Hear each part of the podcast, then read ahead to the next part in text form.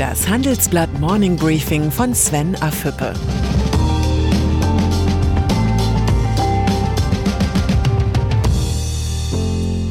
Guten Morgen allerseits. Heute ist Donnerstag, der 30. April, und das sind unsere Themen. Die große Jobangst. Firmen helfen, aber richtig. Und SAP trotz der Krise. Im Folgenden hören Sie eine kurze werbliche Einspielung. Danach geht es mit dem Morning Briefing weiter. Die Märkte sind in Aufruhr.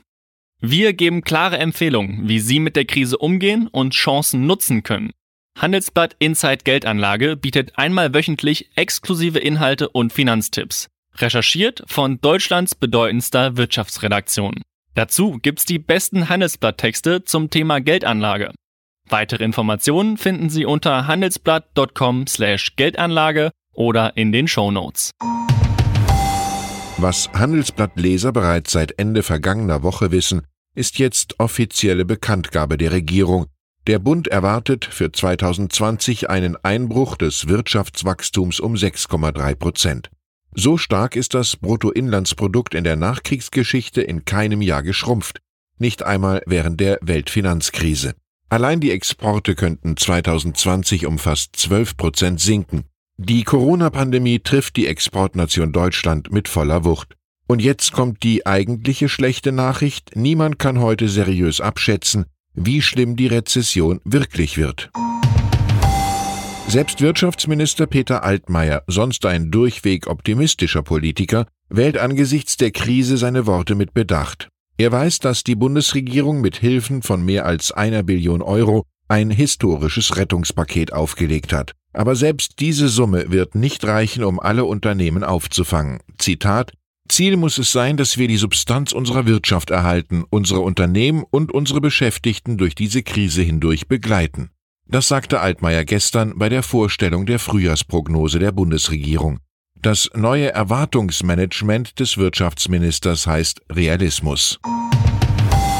Der Lockdown des Landes, die Kurzarbeit und die Wirtschaftskrise haben bei vielen Menschen Zukunftsängste ausgelöst.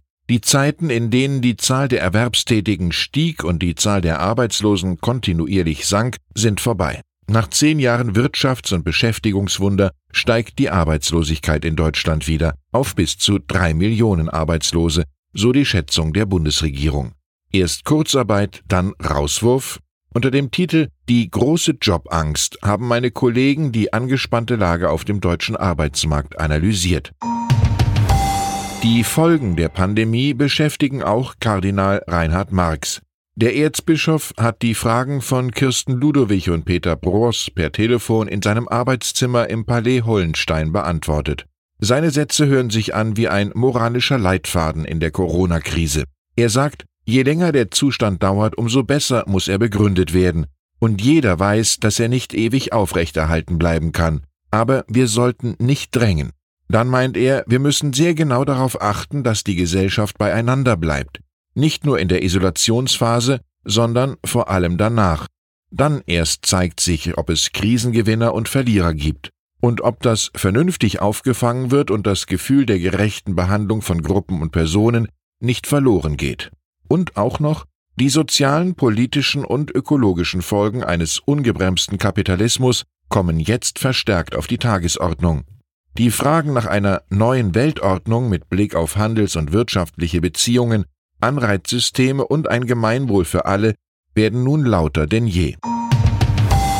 Als Kardinal Marx diese Sätze formulierte, kannte er die neue Prognose der Internationalen Arbeitsorganisation ILO noch nicht. Nach deren Schätzungen könnten im zweiten Quartal 2020 weltweit rund 305 Millionen Arbeitsplätze verloren gehen. Für Millionen von Menschen bedeutet kein Einkommen auch kein Essen, keine Sicherheit und keine Zukunft, sagte ILO-Generalsekretär Guy Ryder. Die neue Normalität zeigt sich hier von der dunklen Seite. Angesichts solcher Schreckensszenarien ist es nur verständlich, dass die Debatten über die richtige Medizin zur Stabilisierung der Wirtschaft an Intensität gewinnen. Unternehmenslenker blicken in diesen Tagen vor allem nach Amerika. Dort hat die US-Regierung den Verlustrücktrag, also die Verrechnung von Verlusten aus der Krisenzeit mit Steuervorauszahlungen auf die Gewinne aus der Vergangenheit, auf fünf Jahre ausgedehnt, und zwar unbegrenzt. In Deutschland hat die Große Koalition Verlustrückträge auf eine Million Euro limitiert, weshalb viele Firmen gezwungen sind, auf die Kredite der Kreditanstalt für Wiederaufbau zurückzugreifen. Der Unterschied ist enorm. In Amerika bekommen die Unternehmen frisches Geld, ohne dass ihre Verschuldung steigt. Die Schulden steigen stattdessen beim Staat. Nicht ausgeschlossen, dass wir nach der Corona-Krise feststellen, dass die US-Regierung ihrer Wirtschaft besser geholfen hat. Pflichtlektüre für das Bundeskabinett. Die nächsten Schritte zur Aufhebung des Lockdowns prüfen Nordrhein-Westfalen, Baden-Württemberg und Niedersachsen. In diesen Ländern sollen Tourismus, Hotels und Gastgewerbe bereits Anfang Mai wieder schrittweise hochgefahren werden. Die Länder wollen ihr Konzept in die Wirtschaftsministerkonferenz einbringen. Man kann gespannt sein, wie das Echo aus dem Kanzleramt in Berlin ausfällt. Christian Sewing zählte schon vor Corona zu den leidgeprüften Managern des Landes. Nun sieht sich der Chef der Deutschen Bank angesichts der angespannten Geschäftslage offenbar so unter Druck, dass das Geldhaus künftig Negativzinsen für Privatkunden erhebt. Betroffen sind Neuverträge mit hohen Einlagen jenseits des Freibetrags von 100.000 Euro je Konto. Statt Zinsen für ihr Geld zu bekommen, müssen wohlhabende Kunden bald eine Abgabe zahlen. Das wird in der Banksprache Verwahrentgelt genannt. Früher warb die Deutsche Bank mit dem Slogan Leistung aus Leidenschaft. Heute müsste der Satz Kassieren aus Leidenschaft heißen. Und dann ist da noch Christian Klein. Der SAP-Boss hat gerade erst die Prognose für das laufende Geschäftsjahr gesenkt, doch im Interview mit dem Handelsblatt gibt sich der jüngste DAX-Chef schon wieder zuversichtlich, dass sein Konzern, Zitat, gestärkt aus der Krise hervorgehen werde. SAP sei nicht immun gegen die Krise, aber man sei finanziell gut aufgestellt. Offenbar sind die Kassen so gut gefüllt, dass Klein die Frage, ob SAP im Krisenfall Staatshilfe annehmen würde, rigoros verneint. Dazu bestehe kein Grund. Gut zu wissen, dass es Unternehmen gibt, die ohne fremde Hilfe durch die Krise kommen.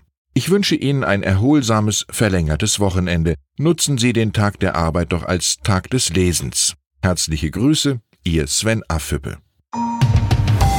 Hören Sie nun noch unsere Highlights der Woche. Unser Name des Tages ist der Wirecard-Chef Markus Braun. Er muss sich vor allem mit der Vergangenheit beschäftigen.